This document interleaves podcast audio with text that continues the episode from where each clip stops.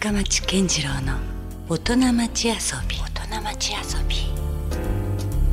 さあ、えー今週遊びに来ていただいているのは NPO 法人ソマの、えー代表理事の瀬戸正則さんです。よろしくお願いします。よろしくお願いします。まあ、瀬戸さんとはもう初対面ではなくてあの、まあ、あるイベントといいますか糸島でねばったりお会いして、はいでちらっとその時にねお話しする機会があってあれなんかちょっといろいろ掘ったら面白い話がいっぱい出てきそうだなっていうね 予感のもとに今日はわざわざちょっとお越しいただいたといいますかい。やいやお招きいただいてありがとうございうん、ます。だからちょっとね実は瀬戸さんのことをまあ知っているようでもちろんほとんど知らないことばっかりなんで、うんそのあたりでまあ瀬戸さんが実際何をされてらっしゃるかみたいなところもねあのたくさんお話聞きたいんですけれども、まあ、簡単にちょっとあのプロフィールを拝見させていただきましたら、はいあのーアメリカのコーネル大学ではい。農学博士号を取得されていて、うん。まあ、研究者というところがまずキャリアスタートうん。みたいな感じでなんだけれども今は非常にこう教育の分野にどっぷり使ってらっしゃるというね。そうですね。そういうちょっっとまあある意味こう大転身というか、うん。まあ通じるところももちろんあるんでしょうけども、うんそのあたりがねいかにしてじゃあ瀬戸さんがそういうふうになっていったのかというところがねまずちょっとお伺いしたいところなんですけれども、どっから話をお伺いしたらいいんでしょうね？この話ってね。とそうですね。なぜこうじゃあ農学博士をまあ目指したかっていうきっかけみたいな。うんうんうんああそうですね。うんあの僕はもともとそのまあ父親があー研究者で。大学の研究者で、はいだから自分のそのなんか具体的なキャリアみたいなことを考えるのが、まあまあ自分は研究者になっていくんだろうなみたいなあなんとなく父の背中をそうです見ながら。はい。でもともとは僕はあの小児科医になりたかったんですよ。あドクター。はいドクターですね、うんはい。メディカルドクターの方を考えてたんですけど、うん。そのあのやっぱりこう医者になったら、うんそんな誰かで救えるっていうサクセスストーリーではなくて、うんうん。やっぱり目の前でこうね手からこぼれ落ちていく命っていうのがたくさんあるわけですよね。うん。でそれを具体的に考えた時に、うん。あそれをまああのそれと向き合った頃の僕はあの、まあ、それをこう受け止められるようなうん感じじゃなかったんですよね。うんそれでうんじゃあどうしようかなって思ってうんあじゃあ地球のお医者さんになろうと思ったんですね。おいきなり今度広がりましたね。うんちょうどそのやっぱり環境問題とかがあーはいのもう今今は本当に SDGs とかっていろいろ盛り上がってますけど、うん。本当にもう始まりというか、うん。あのいろんなこうビッグトピックですね、はい。ダイオキシンとかはい。あの環境ホルモンとか、はい。そういったものがまあ出てきていた頃だったそれが多感なで青春時代にそうそう。う来るわけですねビビッとニュースとして。来たんですね。うんうん。でやっぱり父ともそういう話もありましたし、うん。それであじゃあ地球のお医者さんっていうことで環境科学っていう分野を目指したんですよ。うんそれでなんかあの日本の大学とアメリカの大学をちょっと行ったり来たりしながら、うん。そういう研究をしてて、うん。であので日本に一回帰ってきて、はい。えー、と修士号ですね、うん。修士をあの環境微生物学っていうので取ったんですね。ほで今度は微生物の力を借りて、あの例えば農地をきれいにしようとか、うん水をきれいにしようとか、はい。そういう研究をしていてうん。でただ僕あの本当に昆虫少年だったんですね。虫が大好きだった大好きだった。でただなんか研究しようっていう気にはなってなかったんですけど、うん。それとその、まあ、人間があの世界でやっている環境破壊の一番大きいものの一つってうん。農業なんですよね。あーなでこの農業と昆虫を絡めた農業昆虫学っていう分野がうん。アメリカにはあって、うん。まあ、その,、まあ、あのヘッドクォーターがまあコーネル大学なんですけどはでそういう研究をしようと。だからやっぱりあの僕らがその生きていく上で必要な食料を得ている農業が実はやればやるほどうん。僕らのお腹を満たしても僕らのそう環境を殺しているっていうのがうん。やっぱりあのあの僕としてはちょっとしっくりこなかったので、うん。それでそういう世界にあの飛び込んだっていうところですね。うん。でもそれはそれでもう素晴らしいテーマだしまっすぐその分野をねうん。突き進むっていう道も当然あったわけですよね。ありましたね。ありました、うん。あったんですけど、うん。ちょうど僕が、えー、と博士号を取った年、はい。もう実はドクターあの博士論文を提出するうん。3日前にうん長男が生まれたんですよ。ああそうなんですね。ええ本当はんその提出日の1週間後に生まれる予定だったんですけど、うん 早く出てきちゃってなるほど。それであのもうあの病室にですね、うん。論文とパソコンを持ち込んで 妻の手を握りながらカタカタカタカタやってたっていうのがなかなかなタイミングですねなかなかなタイミングです。隣ではうんうん言っていて僕も頭の中でうんうん言っててっていうような感じで。笑えるとこじゃないかもしれないけどちょっとねこれはもうすごいですね。妻としかもう共有できない部分なんですけど、はいそれであのやっぱり目の前に新しい命が生まれてみたら、うん。やっぱこのお小さな命がどんどんどんどん大きく育っていくっていうのを見てた時に、うん。あー研究してる場合じゃないかもなっていうような感じになっちゃった。こっちの方が面白いって思っちゃったんですよね。初めて僕がその人の育ち、うん。人がどう生きてるかっていうところにあの興味を持ってしまったというか、うん。それであこっちが面白いって言って、うん。であの向こうでもあの研究員を続けながら、はい。あのやってたんですけど、はい。で次男も生まれうん。もういよいよ、うん。もうこれはちょっと子供のあ子供というか人のですね、うん。育ちっていうものにうん。あのフォーカスした活動ができないかということで、うん。でコーネルでまあキャリアが10年ちょうど経った時はに一回ちょっとここでうん。あのリサーチキャリアっていうのを置いて、うん。えーっと自分であのその人の育ちと向き合うっていう、うん。そういう仕事を作っていけないかと思って、うん。あの一回日本に帰るっていうことを決めたんですよね。なるほどね。うん。えーということはじゃあそのまあ研究者だったところから今度はまたそこは転職みたいにされるんですか？そうですね。僕はその最初は、えっと、高知県のですね、うんあの本当山の奥深いうん。4,000人の町に行ったんですよ。うん。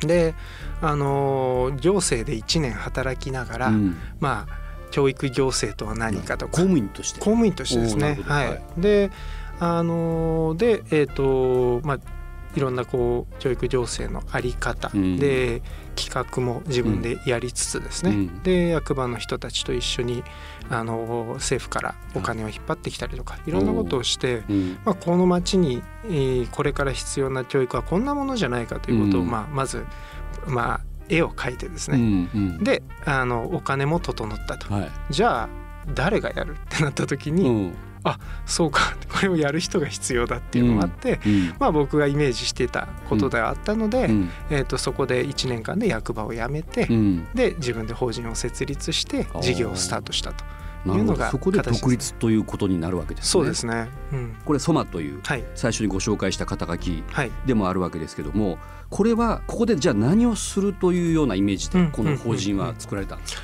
あのーやっぱり教育っていうと、うん対象がいつも子供っていうふうに見られるじゃないですか、確かに。確かに僕自身も人の育ちにこうあの向き合うっていうきっかけは自分の子供だったんですけどでしたよね。うん。でも子供だけうん。変わってもうん。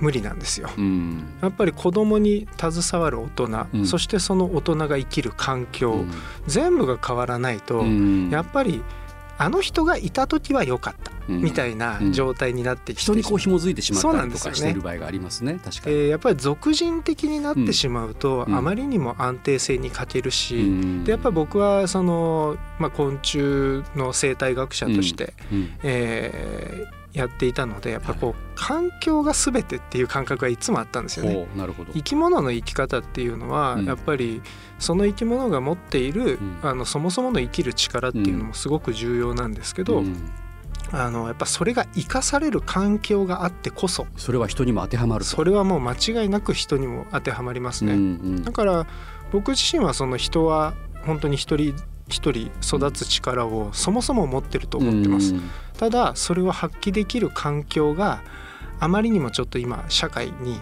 ない、だから苦しんでいるっていうのがすごく多いんじゃないかなというふうに思っているのでうんそのための人が育つ環境を整えるっていうことをミッションとしてうん法人をスタートしたと。なるほど。分かりやすいように教育事業やってますというふうに言いますけど、はいうちの事業の中身を見てもらうと、うんいわゆる教育的なものっていうのはうんほとんどないっていう、あ結構ぶち壊したんですね。そねこで既存のあり方みたいちなもの。ゃぶ台返しをずっとしてますね。そこはちょっとねめちゃめちゃ興味深いところなんですよ。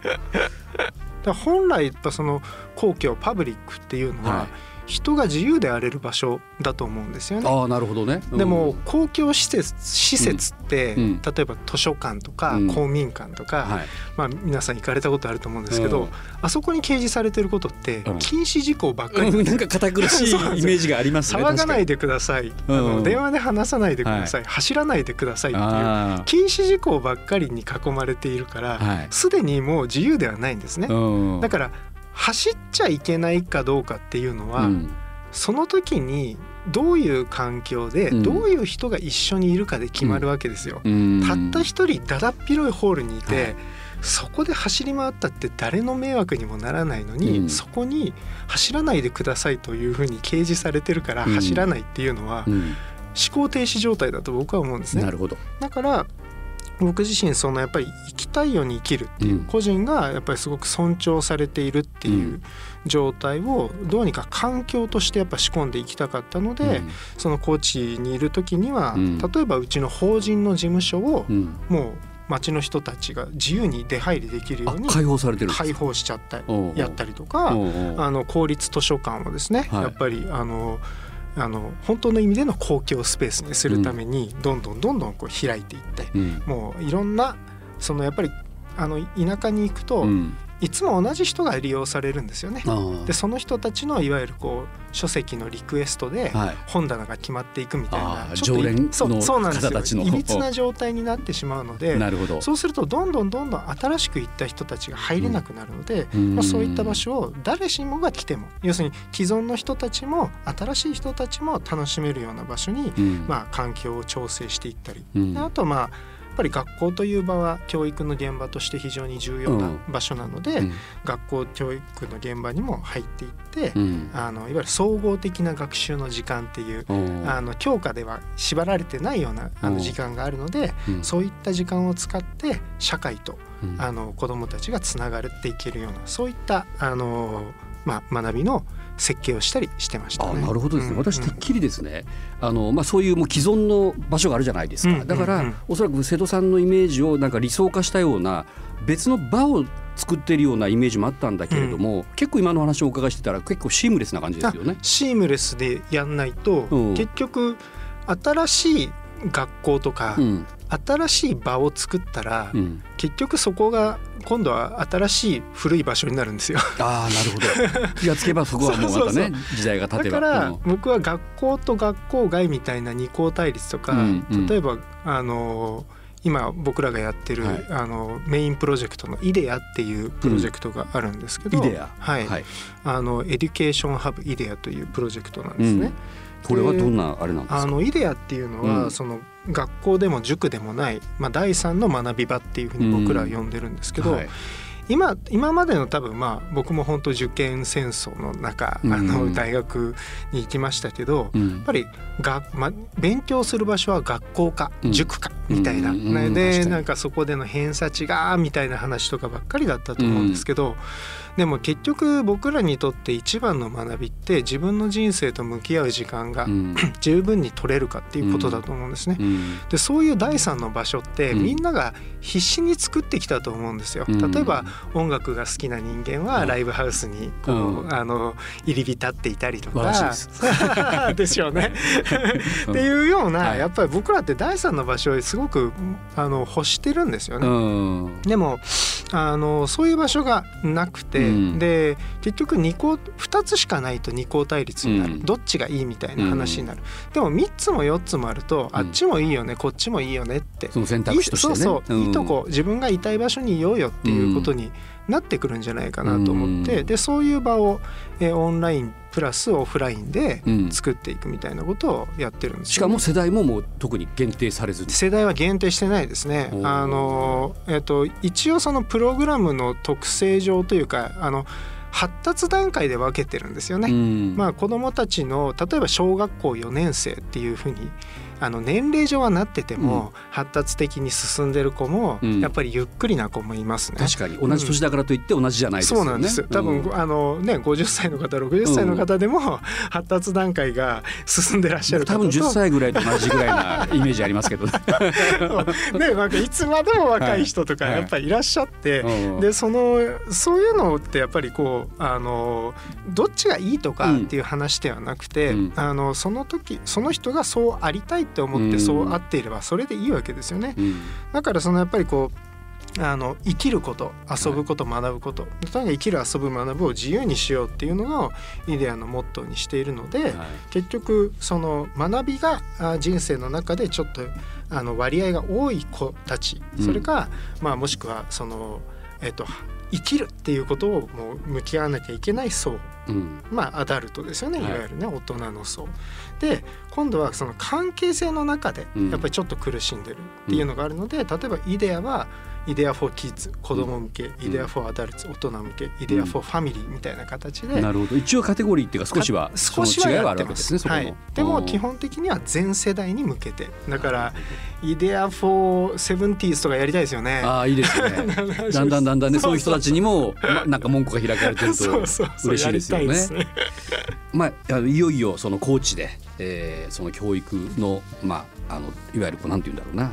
瀬戸さんのお考えのえー、もう形をどんどん実践されていくわけですけどもまず最初はそのいわゆるこう研究者から教育者という、まあ、一つの転身みたいなことがあって、うん、今度は、まあ、場所の転身というか、そういうこともじゃあここから始まっていくわけですね。そうですね、でコーチの次に、まあ、あの最初にもお話があったような福岡という場所が見えてきたんですか、そうですね、あのーまあ、僕自身のその、うん、なんか結構九州は実はその、アメリカから帰ってくる時も、はい、あの本当高知と九州が第一候補だったみたいなところそもそもそこの選択肢があったんですよね。まああの僕の母が、うん、あの福岡にルーツがあるっていうこともあって、はい、でまあ父方も山口にルーツがあるっていうのがあるので、はい、僕はなんかいつもこっち側を意識していた部分がありました。うん、であの実際日本に帰ってくるっていう時に、はい、えー、とそれこそ熊本かな、うん、とかからもお話があったので、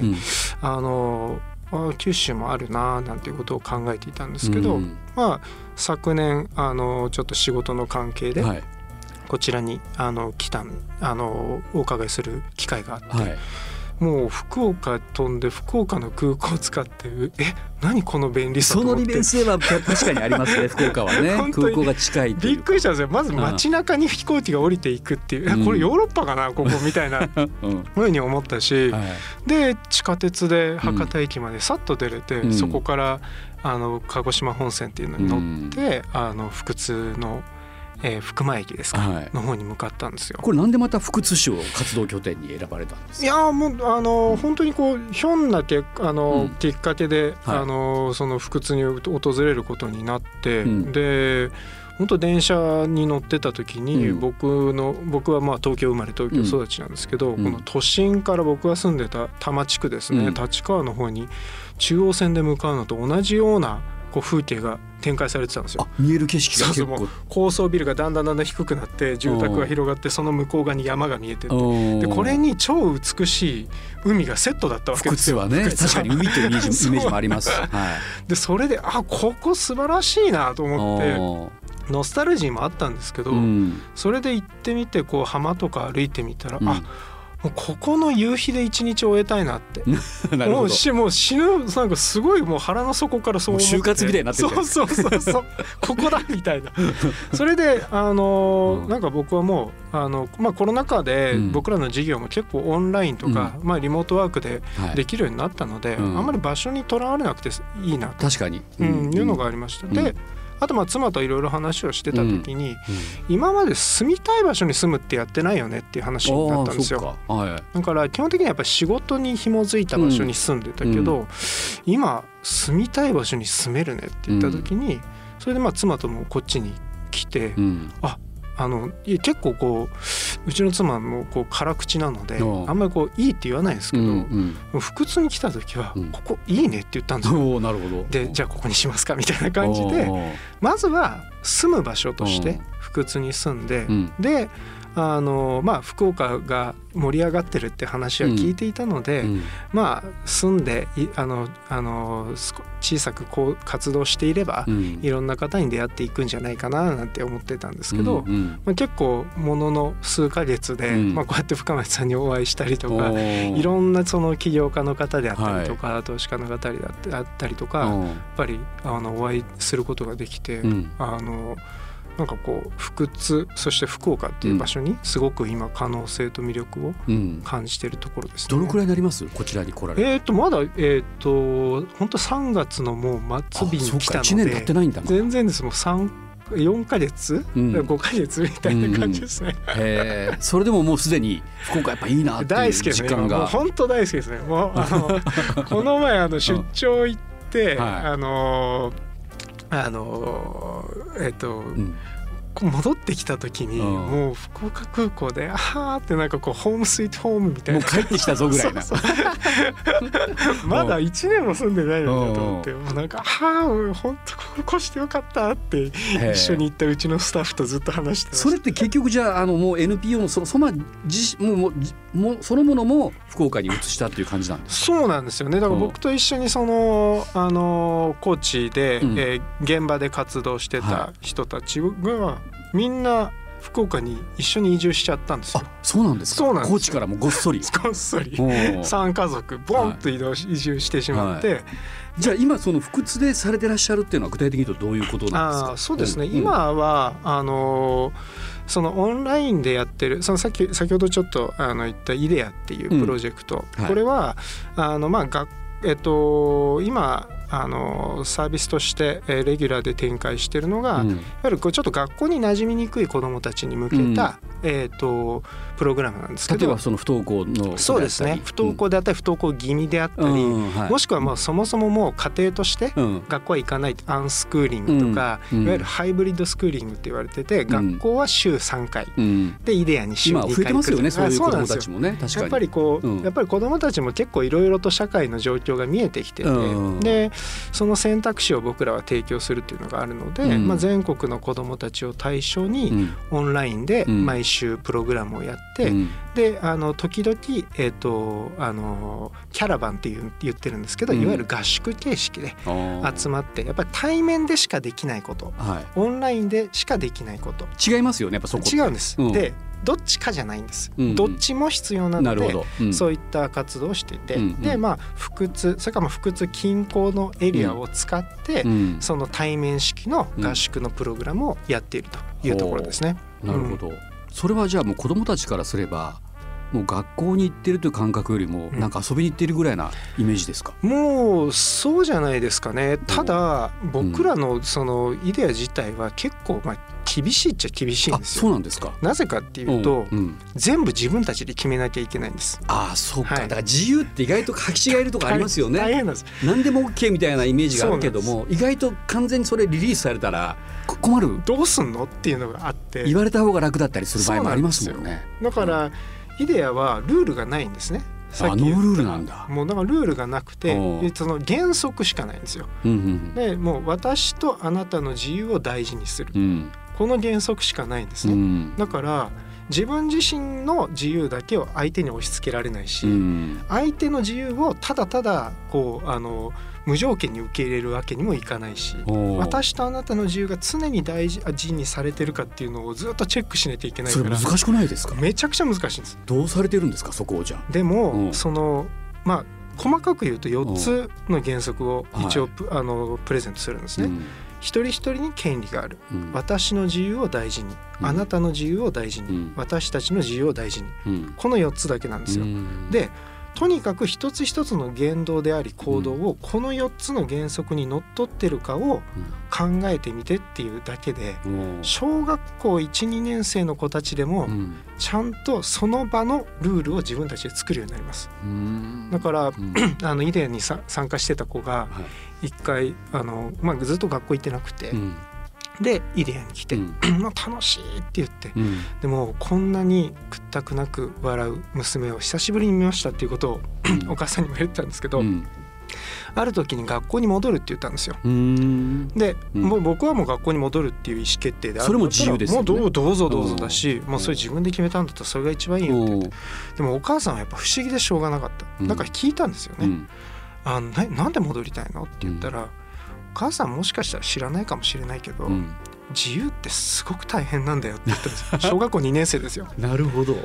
で小学校2年生がそのその子が学校に戻ってうん。1週間5日間行ってうん翌週2日間行ってその次の週戻ってきたんですねイデアに。あやっぱり戻ってきたんですかでどうだったって言ったら、うん、学校は不自由の中に不自由しかなかったって言ったんですよ。うんあー名言な感じがしますね名言じゃないですか。だからもうその子に多分イデアで教えられるというか伝えられることないんですよ。もう彼女は自由の本質を知っているから。知ってしまった。うん、だからもうあのイデアもあの来たくなかったら来なくて大丈夫だよっていうことを言ったんだけど、うん。やっぱり来るんですよね。ううん。んであのなんかそうやってこう本当に原則だけでできることうん。なので、うん。あの難しいんですけどうんできることなんです。そこでやっぱ気づきが生まれてくるわけですね。たくさんあその人それぞれのね。だから、うん。いわゆるこうあのむやみやたらな喧嘩とかないんですよ。うん。だからこうちょっとわーっと盛り上がると、うんちょっと待ってって言ってお互いチェックし始めるんですよ。うん。今誰々君がうん。の自由を私に押し付けてるよねみたいな会話がこう聞こえてくるすすごい高度やな。そうなんです。でこれ多分できるんですよ。誰でもできることなんだけどそういう機会がないからうん難しいと思うんだけどなんですうん。よだからそういう機会を提供できる環境を僕らは常に用意する。なんか哲学家とかが生まれそうな環境ですよね もうほぼ全問答ですね。いやってることは。すごいな。でもそれはあったら僕自身も行きたかったですね。っていうか行けるんだ。いけます。年齢関係ないから。はいはい。イデアフォーアダルツにぜひ。アダルツはね 門戸が開かれてるわけですよ大人に向かってもね、はい。まあちょっとそれもねうん。これから整えていかなきゃいけないので、んそれこそ腹痛でね、うん。いいあのまあ民家であったりとかうん。あの活動フィールドがあったら、うん。そういった活動ができるような状況を、まあうん。コロナのアフターコロナを見据えてですね、うん。準備したいなと思っていやますけどね。なんかねこの不思議なもんであの勉強しろと言われたらもうしたくないみたいあなーもう絶感じ対そうですですよね。はいでも何も言われなかったらうん。意外とうちの娘に対してそうだったんですけどなんかこう逆に自分でもうやり始めたりするんですよね。そうそう。なんかしなくていいっていうとそうそうそう。そうするとなんか不安があるっていうかね。ででもそこは自分が気づくことが大事なんですよね、はいはい。なんかもうやらされたらもうなんか嫌だけど、うんうん。でも自分がもうやり始めたんだったら、うんうん。それはもう自分の責任と思えるっていうかね。そうですそうです。いやうんもうあの教育って何ですかとかってよく聞かれるんですけど、うん。僕はその頭を使い続けるうん。環境を用意すること思ってるんですうんだから正解を与えることじゃなくて、うん。どうしてだろう？なんだろう？これはこれが自分がやりたいことなのかってずーっと考え続けることが重要なんだけど。だからそれ瀬戸さん自身もそんな感じになるわ なりますよねじゃあ気づ僕はもうずっとそうしてます、うん、だから、うん。それはなんか自分を疑ってるっていうよりも、うん。これで正しいのかなとかって言ってで結局そのある環境の中でじゃあ例えばうちの子子が育っちゃったら、うん。もう僕とその子の関係性って1分前と違うんですよ。うん。べね、ちょっと別の存在になってるから。うん。だからそうやってこうあ今この子おき一段階こう発達の階段登っちゃったから、はい次はどういう関係性を取ればいいのかっていうことをうんずーっとフル回転でやってるんで、なんかもうこのイデアの合宿とかめちゃくちゃ疲れます。何と何も教えないのに疲れるっていう。でも分かる気がするな。えー、まあちょっとますますちょっとねその福津市の現場をなんか覗きたくなったというかねいやぜひぜひ興味深いですね。まあ、あのこうやってラジオを聴いてらっしゃる方の中にもこのソマに対してね、まあ、実際今子育てをされていてうん。非常にこう興味があるという方もいらっしゃるかもしれませんけれどもそんな方は、えーまず検索すればいいですか？そうですね。はい。はい、NPO 法人ソマではい、あの Google で検索していただければわかり一番上に出てくると思います。そちらでチェックしていただきたいと思います、じゃあ瀬戸さんまた来週もですねまたいろいろお話をお伺いしたいと思いますのでよろしくお願いします。はいよろしくお願いします、はい、ということで今夜のゲストは、えー、NPO 法人ソマの代表理事、えー、瀬戸昌宣さんでした。ありがとうございましたありがとうございました。Love FM Podcast. ラブ f m のホームページではポッドキャストを配信中。スマートフォンやオーディオプレイヤーを使えばいつでもどこでもラブ f m が楽しめます。 lovefm.co.jp にアクセスしてくださいね。Love FM Podcast.